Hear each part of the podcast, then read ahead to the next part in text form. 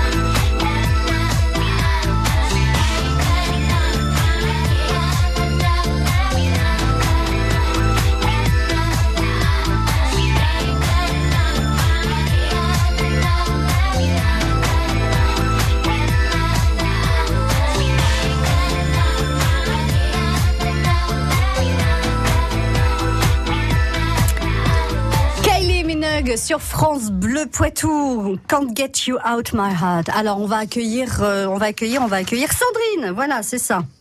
Bonjour. Bonjour Sandrine. Vous allez bien? Vous êtes agencée? Oui, c'est ça. Dis passé, dis pas ça, c'est une boîte de jeux, donc euh, avec 250 mots à trouver. J'ai envie de tester un mot avec vous, mais bon, avant je vais vous reposer la question. Comment s'appelle le magasin de jeux de Benjamin, situé à rue Bonsen à Poitiers? Est-ce que c'est l'Enchanteur ou est-ce que c'est le Labo de Merlin? C'est le labo de Merlin. Exactement, Benjamin, qui est notre invité ce soir. Bon alors, on, on va essayer. Hein. C'est moi qui l'invite- euh, l'inventé. Alors, euh, il faut trouver un objet, d'accord?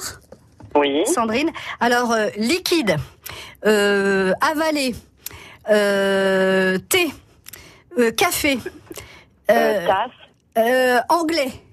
tasse, verre, mug. Eh, c'était mug Oh, c'est trop fort On devrait jouer ensemble, on fait une super équipe, Sandrine.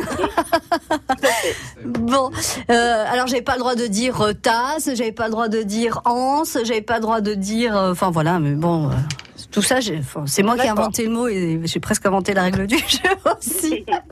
bon, et ben amusez-vous bien avec 10 passés, 10 passas.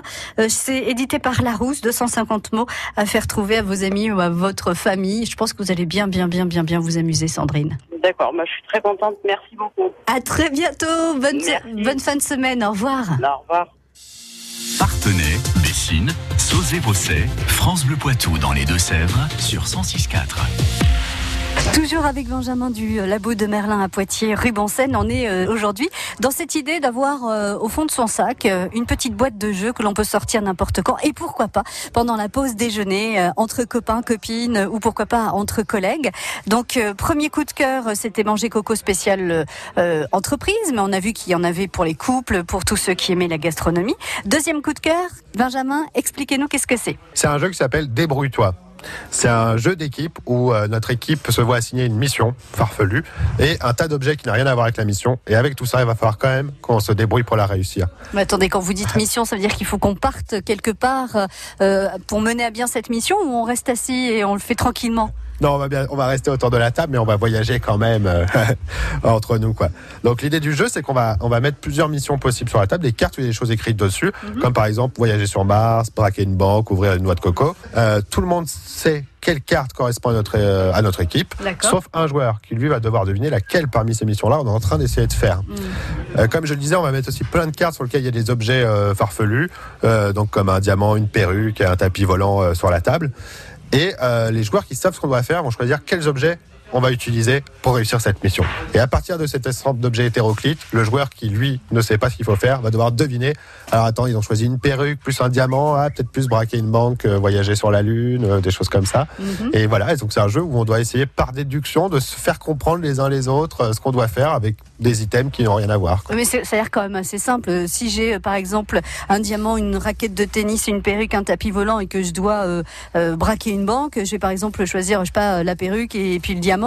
Euh, la perruque pour me cacher, le diamant pour éventuellement ouvrir, euh, je sais pas, euh, euh, une vitrine ou je sais pas trop quoi. Enfin bon, ça peut paraître, simple. Il y a une deuxième, une deuxième partie de jeu. Oui, ce que je disais, c'est que, alors déjà, on a beaucoup plus d'objets de mission dans une partie normale et on s'aperçoit que ce qui nous paraît logique, en fait, n'est pas du tout pour les autres joueurs de l'équipe qui vont se dire qu'une perruque serait bien utile pour amortir la noix de coco et des choses comme ça. Et, et après, effectivement, je disais, il y a une deuxième partie du jeu un peu où on va essayer d'expliquer nos choix et d'expliquer comment, avec ce qu'on a choisi comme objet, on va bien pouvoir accomplir cette mission-là avec nos camarades. Ah, donc après, on raconte des histoires, quoi. En fait, c'est ça. On laisse parler notre imagination. Exactement, oui. Et, et chaque équipier rajoute une petite euh, la suite de l'histoire. Ça peut être ça aussi. Exactement, oui. Après, on se crée une espèce de, euh, de... et comme c'est un jeu par équipe, il y a vraiment le côté, euh, on se crée une espèce de petite histoire commune de comment relever le défi qu'on nous a donné avec les moyens qu'on a, quoi. Voilà. Et, et encore une fois, c'est fait pour rigoler. Ça s'appelle Débrou- Débrouille-toi. Et ça aussi, c'est une toute petite boîte que l'on peut glisser. On joue à, à partir de combien de joueurs et jusqu'à combien de joueurs Euh, ça se joue à partir de, de deux joueurs, mais à partir de trois, ça devient plus rigolo. Ouais. Euh, et ça se joue en 15-20 minutes. Ouais, très bien. Et la boîte coûte 15 euros. Parfait. Très bien. C'est dans notre budget. À tout de suite pour un troisième coup de cœur. France Bleu Poitou aime les artistes de la région. Les filles de La Rochelle